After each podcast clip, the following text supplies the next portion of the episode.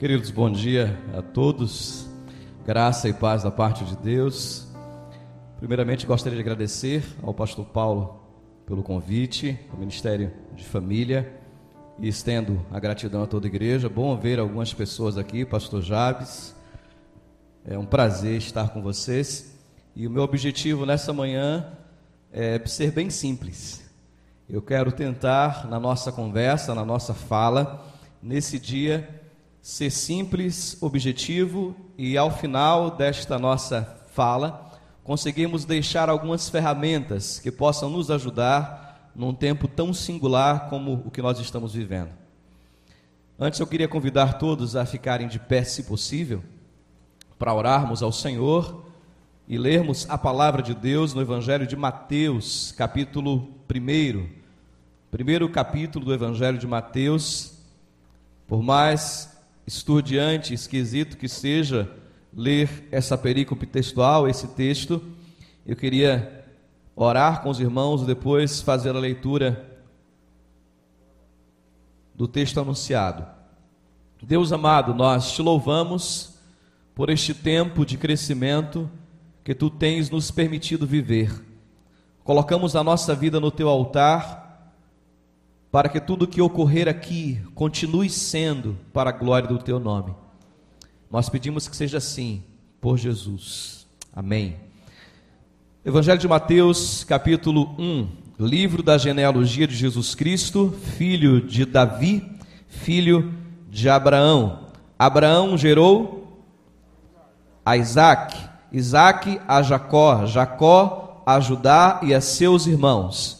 Judá gerou de Tamar a Pérez e Zerá. Pérez gerou a Esron, Esron a Arão.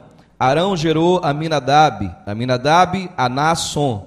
Naasson a Salmão. Salmão gerou a Raabe, a Bo, de Raabe a Boaz. Este de Ruth gerou a Obed, e Obed a Jessé. Jessé gerou ao rei Davi, e o rei Davi a Salomão, da que fora mulher de Urias. Salomão gerou a Roboão, Roboão a Abias, Abias a Asa. Asa gerou a Josafá, Josafá a Jorão, Jorão a Uzias. Uzias gerou a Jotão, Jotão a Acás, Acás a Ezequias. Ezequias gerou a Manassés, Manassés a Amon, Amon a Josias. Josias gerou a Jeconias e a seus irmãos no tempo do exílio na Babilônia. Depois do exílio na Babilônia, Jeconias gerou a Salatiel, Salatiel a Zorobabel. Pode sentar, meus queridos irmãos. Nos últimos meses, alguns grupos de discussão têm sido frequentes e têm construído uma dinâmica discursiva que passa pela leitura do fenômeno desse tempo, desse fenômeno circunstancial que nós estamos vivendo, enfrentando, essa pandemia que tem trazido vários sofrimentos, mas também oportunidades. E algumas discussões estabelecidas em grupos de especialistas, especialmente no que tange ao desenvolvimento humano, têm tentado ler os acontecimentos, ler a circunstância desse tempo, a partir do óculos da inteligência emocional e da inteligência espiritual. Um grupo de teólogos, mestres e doutores que se reúne uma vez por mês em uma live, estes de vários lugares, de vários países que falam o português, têm discutido incansavelmente a partir da ideia da necessidade de construir uma literatura para esse tempo que traga respostas especialmente para a atmosfera emocional. Mas parece-me que nós, por algumas vezes, fragmentamos a humanidade, a existência, o ser, a ontologia humana, prejudicando essencialmente a nossa história, existência e, consequentemente, a nossa vida em sociedade. Se nós fizermos um passeio sobre a literatura de Heidegger, especialmente na sua coleção Ser e Tempo, vamos perceber que nós somos muito maiores e mais complexos do que nós conseguimos ler em uma fala de 30, 40 minutos sem dúvida alguma. E essa complexidade da existência tem gerado discussões que produzem, nesse tempo, grupos de apoio, grupos de auxílio, grupos técnicos de escuta, redes de fraternidade, e isso é muito importante. A leitura do, desse fenômeno atual, a partir de óculos espirituais que perpassam pela inteligência emocional, e digo isso exatamente para evitar a fragmentação, entendendo que nós somos tão complexos, tão íntegros e tão amplos, que envolve não apenas a nossa perspectiva existencial da espiritualidade, mas esta passa pela nossa humanidade inteira, logo pela nossa emocionalidade. Nesse sentido, ser espiritual também é ser emocional. Ser emocional também é ser espiritual. A nossa existência é muito mais complexa do que o que nós falamos muitas vezes nas nossas rodas rápidas e imediatas de discussão. E a leitura desse fenômeno tem nos aproximado muito mais da necessidade de entender essa humanidade, assim como fez Jesus. O entendimento de Jesus das peripécias da humanidade não se traduz apenas na sua deidade, no fato de ser Deus, mas também no fato dele ter mergulhado na história, como Jesus histórico, e sentido de perto as aflições da existência humana. Nesse tempo chamado pandêmico, de pandemia, singular, esquisito, difícil e também produtivo, nós temos visto que alguns elementos estão afetando radicalmente a nossa história. Alguns para o bem, muitos outros para o mal. E isso se traduz no fato de que nós somos seres criados para relacionalidade. Nós somos criados e fomos criados para viver em comunidade. Nós não fomos criados para isolamento. Nós não fomos criados para sermos sozinhos. Nenhum homem é uma ilha. Nós fomos criados para viver com o outro, para o outro, pelo outro. E de repente, em um momento, nós fomos empurrados para dentro das nossas casas, como quem chuta alguém para fora ou para dentro. Fomos empurrados para o isolamento e nós não estávamos preparados para isso. Fomos pegos de surpresa. E a surpresa da, do encarceramento doméstico trouxe vários problemas. A afetação desse ser comunitário, a partir de um isolamento obrigatório, trouxe fenômenos que nós precisamos, sem dúvida alguma, trabalhar, lidar com eles e, pasmem, teremos que lidar com os fenômenos deste tempo por muitos anos.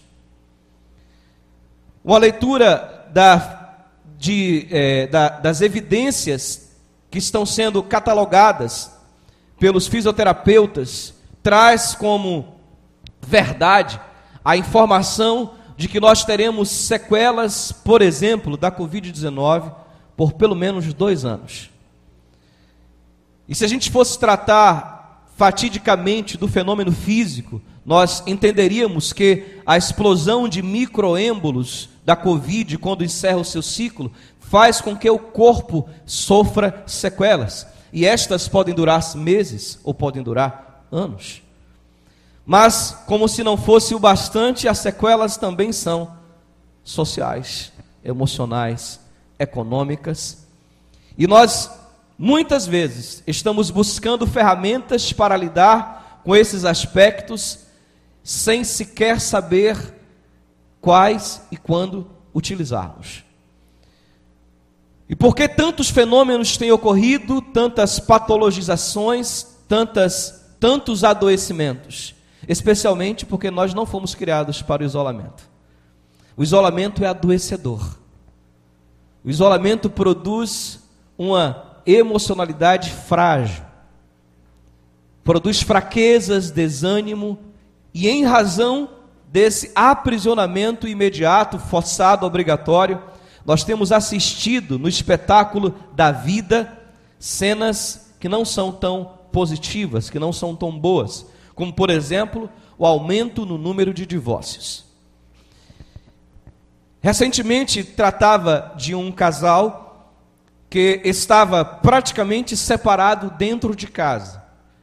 Um casal que aparentemente vivia uma relação boa, tranquila, saudável, antes de serem assaltados por esse esturdiante, esquisito e singular tempo que nós estamos enfrentando. E tudo aconteceu quando de repente, em um dia, a esposa decidiu, de modo imediato e impulsivo, encerrar o casamento sem sequer explicar as razões e sem entender a motivação da sua postura. Simplesmente ela queria dar um basta. E como se isso fosse um fato isolado, não são poucos os casos em que as pessoas estão encerrando ciclos, quebrando padrões e relacionamentos sem nenhuma explicativa racional. Fenômenos como este produzem, por exemplo, a, hipo a hipocondria reflexiva que antes nós entendíamos apenas como hipocondria, como sendo um fenômeno psicológico, onde as pessoas, ao ouvirem falar sobre uma determinada doença, patologia, começavam a desenvolver sintomas parecidos e acreditavam ter aquela doença. Agora nós temos pessoas que adoecem porque estão ouvindo noticiários, boletins médicos, boletins municipais sobre o aumento de casos, sobre as situações que nós estamos enfrentando na saúde do nosso país. E quando digo saúde, eu digo apenas saúde no sentido amplo, de envolver tudo aquilo que precisa desse conceito: economia, sociedade, família, saúde para todos os âmbitos. A quantidade de divórcios que tem ocorrido, que tem acontecido sem uma explicativa lógica, é absurda. E não apenas isso, mas também a violência doméstica, que se agrava, que se intensifica, transcendendo o universo das palavras, não apenas com expressões, com oralidade, com falas que afetam, que humilham, mas também com posturas práticas, físicas de agressão. E isso nos nossos arraiais. Isso no nosso meio, nas nossas igrejas, crentes em Jesus. Pessoas que estavam vivendo, aprendendo e se relacionando com a igreja, com a liderança, sendo orientadas nos púlpitos, nas rodas de discussão bíblica, mas que de repente enfrentaram a síndrome do encarceramento e agora com esta não conseguem explicar as suas próprias reações e tendem a quebrar ciclos, padrões e relacionamentos afetivos. O distanciamento que não aconteceu apenas nas, na vivência externa do lar, mas o distanciamento que está sendo instalado dentro da, dentro da casa. Esse, esse distanciamento que faz com que pessoas morando em uma casa de três quartos, quatro quartos, conversem pelo WhatsApp umas com as outras. Claro, isso não acontece com ninguém aqui. Mas já aconteceu com outras pessoas. De estarem na mesma casa mandando mensagem pelo WhatsApp para pessoas que estão lá, no mesmo ambiente.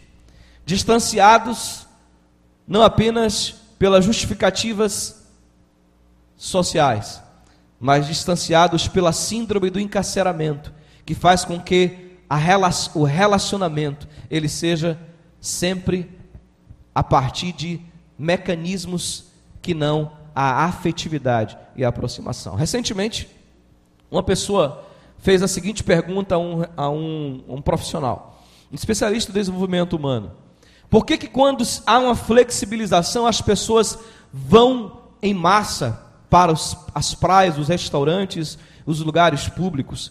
Por que, que elas fazem isso?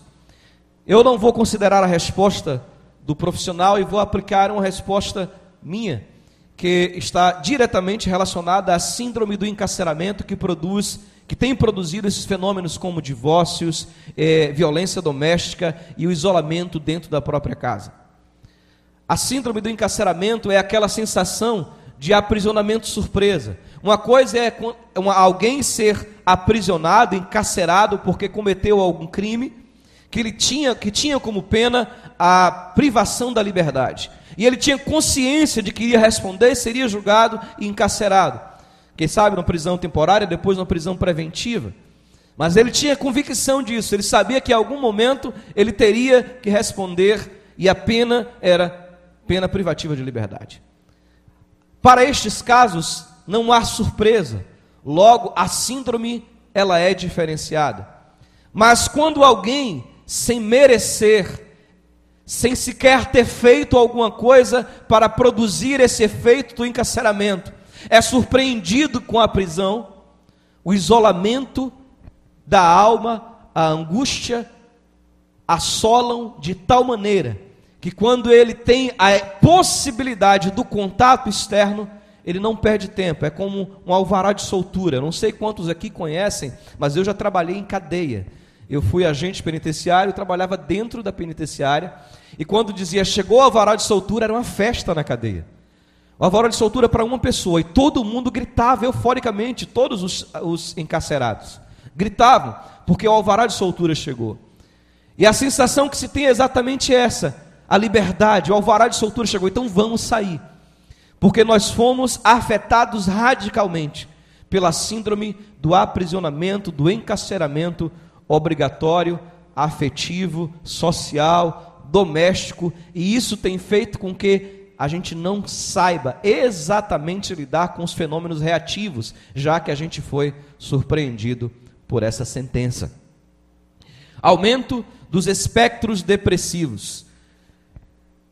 Não obstante haja uma mudança, pelo menos a cada 5, 10 anos, sobre a análise das psicopatologias no que tange às fragmentações, nós temos nesse tempo o surgimento de vários outros é, conceitos, de vários outros fenômenos, patologias emocionais, inclusive o surgimento de novos espectros depressivos, onde as pessoas começam a desenvolver vários tipos de reações depressivas e elas também não conseguem entender e quem está em volta não consegue entender e então a briga acontece, a dissensão, a divisão, consequentemente, às vezes, a violência na própria casa. Como se não bastasse, ainda surgem situações de maior gravidade emocional pela falta de conhecimento de ferramentas bíblicas, inteligentes, ferramentas bíblicas espirituais consequentemente, de uma construção de inteligência emocional capaz de lhe ajudar a gerenciar as dores, gerenciar os problemas dessa vivência atual. E antes parece que a gente tinha uma reclamação que acontecia diariamente, quantas palestras, congressos, discussões surgiam em torno do tema estresse no trabalho. Alguém já ouviu falar sobre isso? Estresse do trabalho? Havia frequentemente discussões, e eu fui convidado várias vezes para falar sobre estresse no trabalho, para professores em semana pedagógica, para empresários. Mas hoje o trabalho mudou. Muitas, muitos de nós modificamos a logística, nos reinventamos, fizemos novos, novos, novos caminhos, alguns dentro da própria casa, outros com horários diferenciados, e mesmo assim diminuindo o ritmo, diminuindo a intensidade, o estresse continua. E estresse é muito normal, porque estresse é produção de adrenalina, produção de adrenalina nas glândulas suprarrenais, hipófise e hipotálamo recebem um, a, a, informação do que está acontecendo, mandam rapidamente para as glândulas suprarrenais, elas produzem adrenalina e você reage. E essa reação da adrenalina, do hormônio da fuga, é muito natural. Muitas vezes nós fazemos coisas absurdas sem saber por que fizemos, e foi exatamente por conta desse fenômeno hormonal. É como se alguém de repente estivesse passando na rua em um lugar que tivesse que, a, a, um, zona rural, por exemplo, uma zona rural onde tivesse touros, e a pessoa de repente visse um touro vindo da sua direção e ele encontrasse uma árvore muito alta, ele tem medo de altura, mas quando menos esperava, ele já estava lá em cima da árvore. E de repente, quando o touro foi embora, ele tá, olha para baixo e diz, mas como é que eu subi aqui? Como é que eu fiz isso? Como foi que eu fiz isso? Adrenalina. Agora a adrenalina baixou, o que é que faz? E aí, porque, o que é que isso tem a ver com, com o estresse do dia a dia? É que a problemática do estresse é quando a adrenalina permanece sendo produzida, porque aí vem o cortisol. E aí então surge a cefaleia, dispneia, é, dores musculares, mancha no corpo, tremor muscular, a perna está tremendo, o braço está tremendo. Eu não sei por que está assim. Por que está acontecendo isso? Apareceu mancha roxa no corpo, eu sei, não sei por que está por que está assim. O que, é que está acontecendo comigo? O estresse doméstico, não mais do trabalho, mas o estresse da casa. O estresse da relação familiar, da manutenção de um estado antes não constante, diferenciado, agora é, vinculado a uma obrigatoriedade, a uma surpresa, a uma emergencialidade necessária. E aí surgem vários fatores, vários aspectos, como por exemplo o suicídio. A tensão é tão grande, o estresse é tão grande, a manutenção da adrenalina é tão grande que algumas pessoas acabam tirando a sua própria vida. A quantidade de surtos de raiva que tem ocorrido nos últimos meses é absurda. De pessoas que perdem o controle e que quebram as coisas dentro de casa, mas elas não eram assim, elas não faziam isso. O que, é que está acontecendo? A síndrome do encarceramento afetivo. Foram jogadas sem estudo, foram jogadas sem acompanhamento. E agora, essas pessoas, nós, famílias, precisamos de ferramentas para lidarmos com esses fenômenos, com esses aspectos, com esses fatores. Ferramentas essas que são sim espirituais e que passam pela, pelas escrituras sagradas. E a gente precisa entender como é que isso funciona. E antes de entrar exatamente no texto, eu queria lembrar a, a todos aquele momento em que Jesus vivencia situações aparentemente é, similares às que nós vivemos hoje, a que nós vivemos hoje. E use, entenda a palavra aparentemente. Jesus ele estava no Getsemane e ali ele é, ele se isola para a sua experiência particular de pré-morte a sua experiência particular de corredor da morte. E nesse isolamento, ele é invadido, nessa solidão, por uma angústia tão profunda, que um outro fenômeno surge, como por exemplo, transpirar sangue. Mas, além dessa angústia e por essa angústia ser tão profunda, esse isolamento que estava lhe fazendo refletir, mergulhar profundamente em um estado único, singular, ainda não vivido por ele, o faz desejar ardentemente sair daquele cenário. Se possível, passa de mim esse cenário, passa de mim esse cálice. Se possível, retira de mim. E quantas vezes esse é o sentimento? Quando isso vai acabar? Se possível, encerra esse ciclo de dor. Senhor, e o nosso grito é natural, Jesus fez isso. Será que dá? Será que é possível? Mas a inteligência espiritual de Jesus, que nos é padrão pedagógico, diz: espera aí, não faça a minha vontade, a tua é melhor. O Senhor sabe o que faz. Eu descanso em Ti, Deus. Está difícil, está complicado sentir de perto a morte esta morte que nós também estamos sentindo em dosagens, compreensões semânticas diferentes. A morte de familiares, de parentes, a morte das emoções, a morte dos sonhos, dos projetos, produzida pelo encarceramento afetivo imediato, matando muita gente. E eu não quero adentrar essencialmente na questão da Covid, pois eu teria vários exemplos para colocar particulares da família. Nós ainda estamos sofrendo com várias situações. Mas olhar para Jesus e ver que ele também na cruz, já depois que transcende o corredor da morte, já na cruz, ele sente a dor do isolamento, do distanciamento do próprio Pai, em função de estar carregando o nosso pecado. Pois ele mesmo disse: Por quê?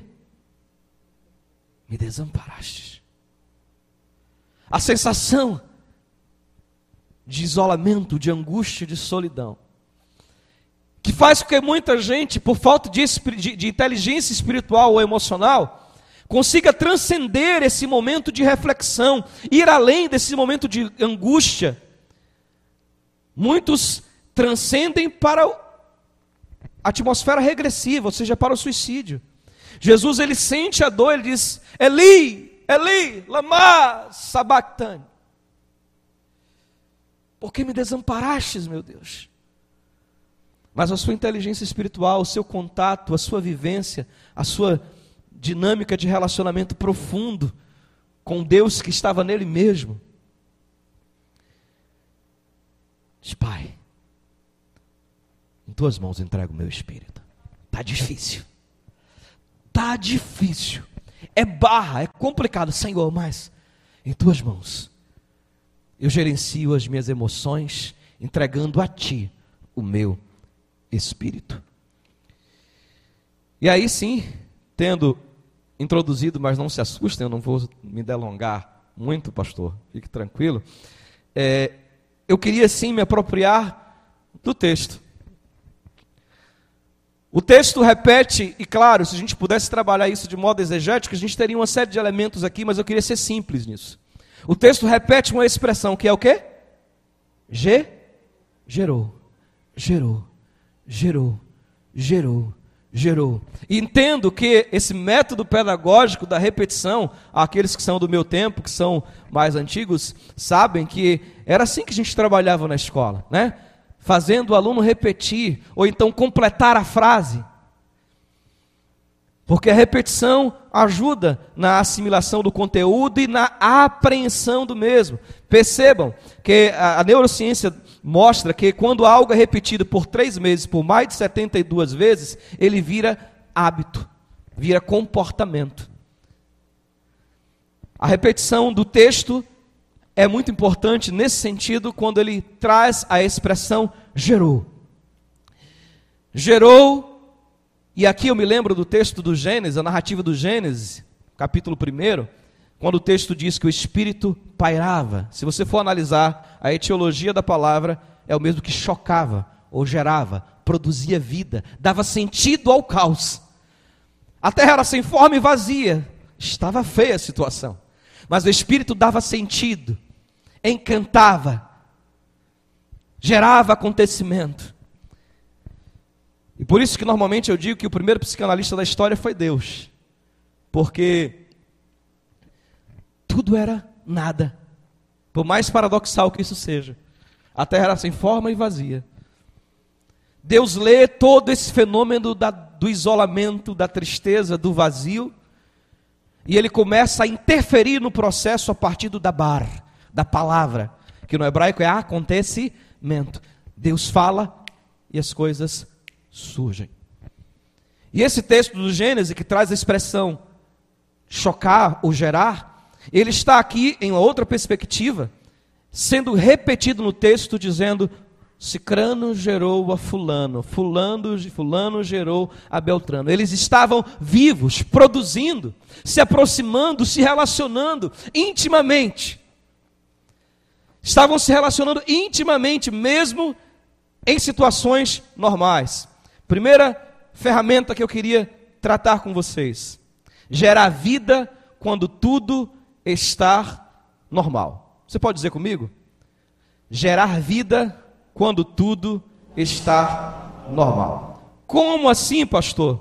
Criando alternativas inteligentes e pluriformes. Preste atenção no que eu quero dizer com isso.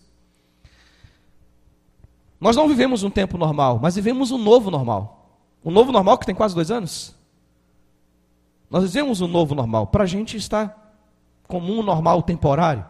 É um novo normal. E nesse novo normal, me parece que as pessoas estão adentrando a uma prática emocional que afeta a sua espiritualidade de modo negativo e a seus relacionamentos sociais e familiares também. E por isso, a ferramenta dita e sugerida hoje a partir dessa perspectiva de gerar vida quando tudo está normal, é criar alternativas inteligentes e pluriformes. Como assim?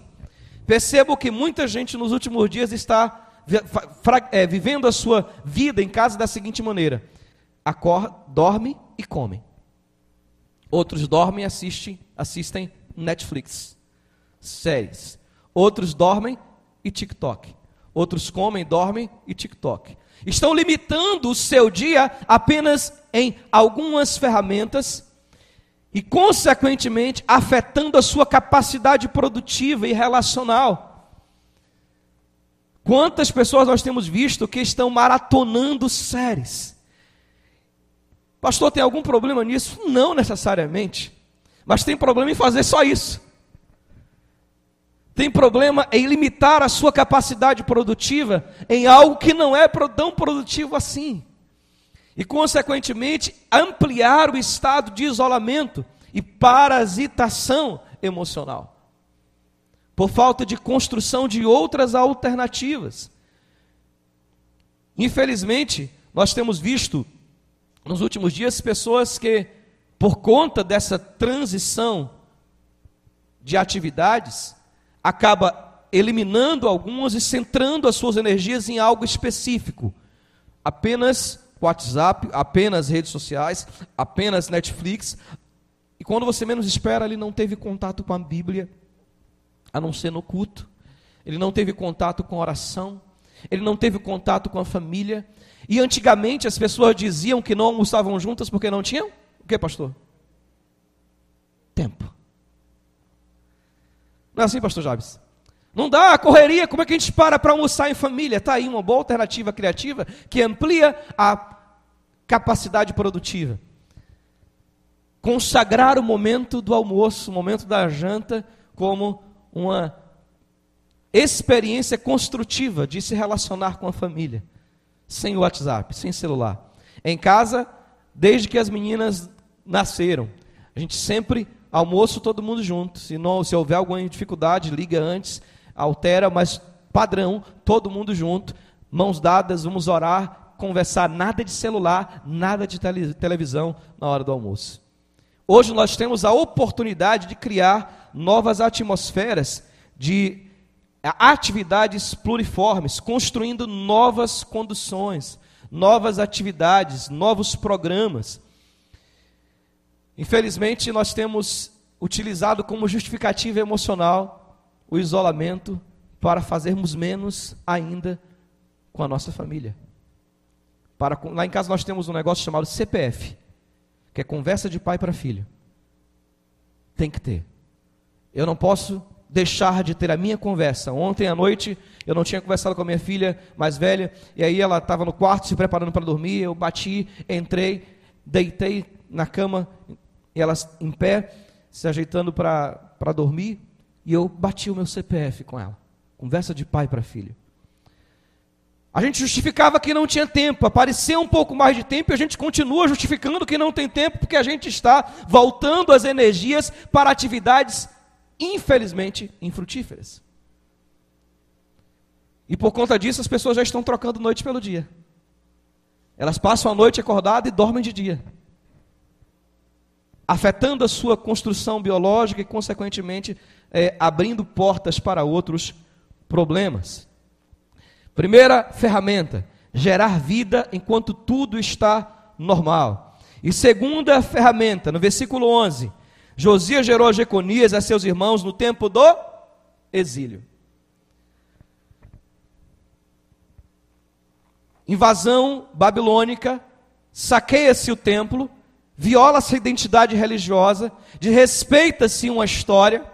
Não obstante, tem vantagens que surgem depois. Vamos pensar no, no status essencial do exílio.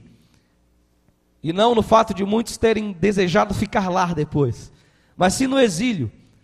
O texto diz: no exílio eles geraram, na crise, na dificuldade, na escassez, mesmo assim, eles se aproximaram eles se relacionaram, eles foram efetivos, eles foram íntimos, criaram mecanismos de ação. Logo, gerar em tempo de crise. Como? Qual é a ferramenta? Criar uma nova estrutura de palavras. Diga assim comigo. Criar uma nova estrutura de palavras. Como assim, pastor? Jesus estava vivendo o isolamento, a angústia a dor, mas a ele cria uma dinâmica. Epa, em tuas mãos eu entrego meu espírito. Ele verbaliza uma força maior do que a emoção.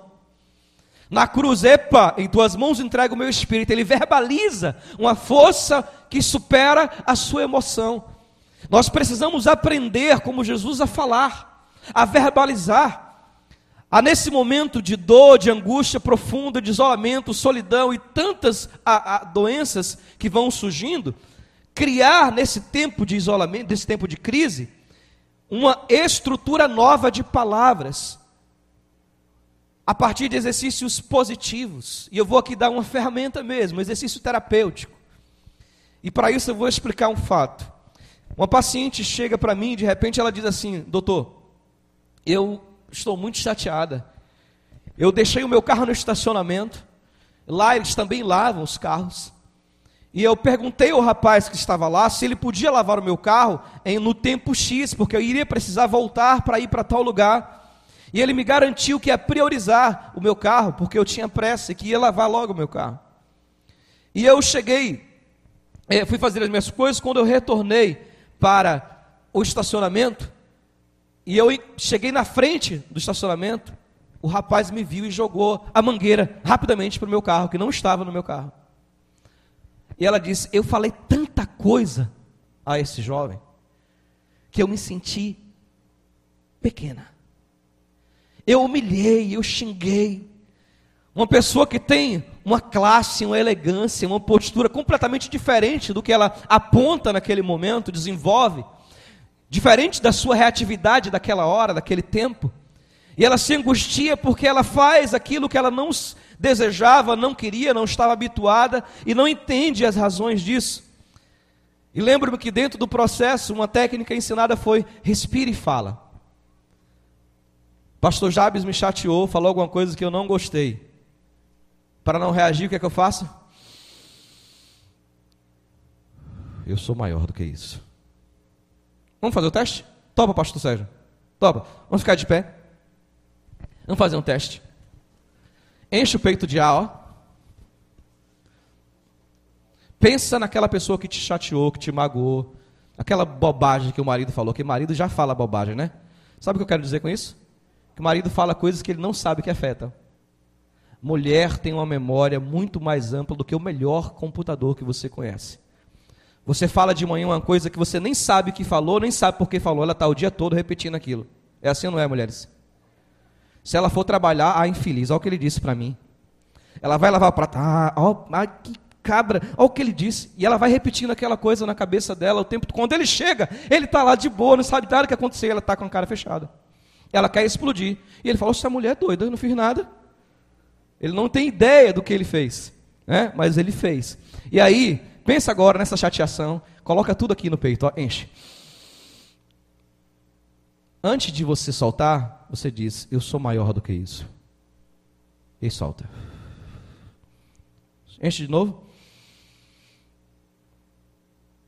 Se eu guardar essa emoção no meu coração, isso vai me trazer prejuízos. Falei.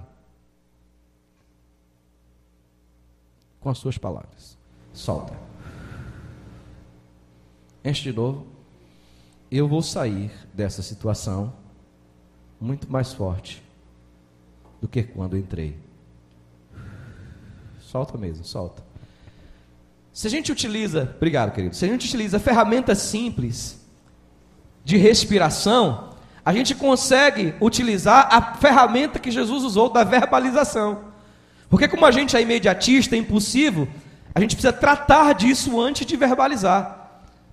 Tratar disso antes de tentar copiar o exemplo de Jesus. Vamos tratar com as emoções, respirando, refletindo e depois sim criando mecanismos de fala.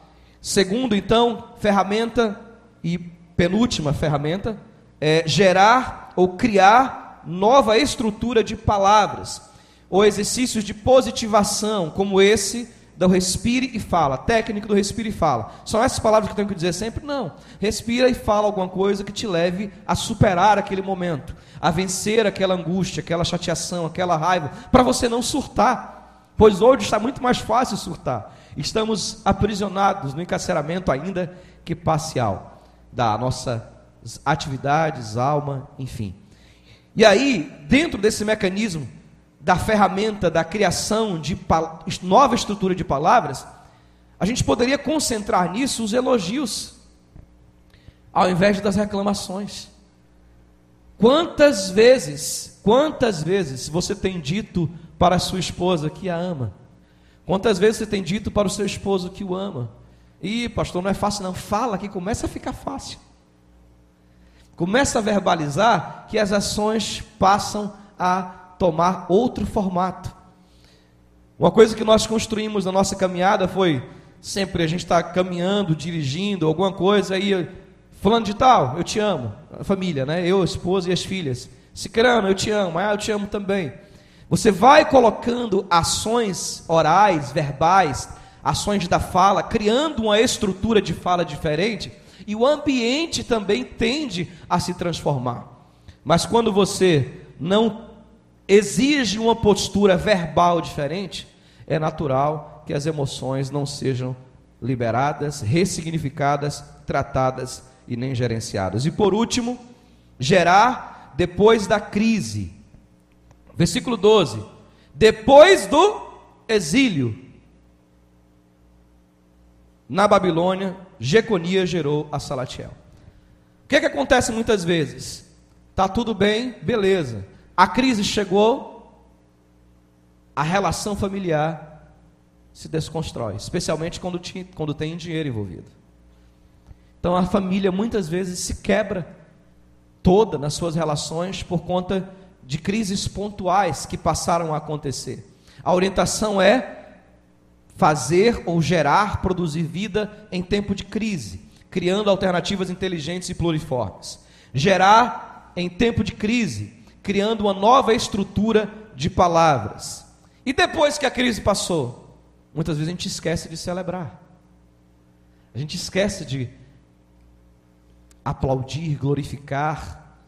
O momento de estarmos reunidos em família não é apenas quando tudo está bem, quando tudo está normal, mas também depois que as situações já passaram.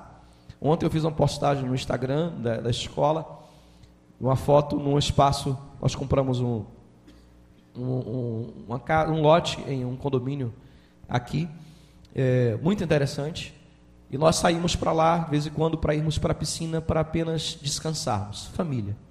E eu coloquei lá que estávamos fazendo isso é, em gratidão. Gratidão a Deus por tantas coisas. O meu sobrinho acaba de, de ser estubado antes de ontem. O meu irmão, os pastores acompanharam o processo ali no grupo, o que nós vivemos. A minha irmã recebeu alta semana passada. Nós fomos afetados de várias maneiras. É, eu, ao contrair a Covid, eu tive dois, dois, duas síncopes e convulsionei perdi na, na ocasião também a audição, não apenas o paladar e o olfato, perdi a audição. Em alguns momentos eu percebi um problema de comunicação de sinapse cerebral, onde eu ia falar uma coisa e vinha outra. E eu comecei a trocar nomes de pessoas na hora, como por exemplo da minha esposa pela filha, coisas que normalmente eu não fazia. E quando tudo isso passou, pelo menos começou a passar, nós então celebramos a Deus por isso. Celebramos a Deus não apenas no ato cultico, solene, ritualístico, mas com a família, com os seus, com os filhos, com a esposa, com o esposo, com um convite verbal direto. Ei, vamos agradecer juntos, vamos celebrar juntos, vamos fazer alguma coisa para comemorar, o que pode ser, quem sabe, uma pizza, um churrasco. Chama o pastor Paulo Sérgio, ele vai me convidar também. E vamos comer juntos. Pastor Jabes também, né, pastor? Mas é preciso, nesse tempo em que a crise passe, pa... ei, vai passar. A gente aprenda a desenvolver relacionamentos. Terceiro e último, gerar depois da crise, mantendo nos relacionamentos sonhos pós-pandemia gerar, gerar, após a crise, mantendo hoje nos relacionamentos sonhos pós-pandemia. Você já parou com seus filhos, sua esposa, seu esposo, para ver o que vocês vão fazer depois que tudo isso passar? Sabe por que a gente não faz? Porque a gente foi afetado pela incerteza. Só que a incerteza não pode matar os nossos sonhos. Se a gente não conseguir estabelecer um projeto de fé, a gente vai ser afetado pela dúvida, vai ser afetado pela incerteza que está em todos os cenários. E, consequentemente, os sonhos vão morrer. E quando se morre sonho, morre-se gente. Ninguém vive sem sonhar.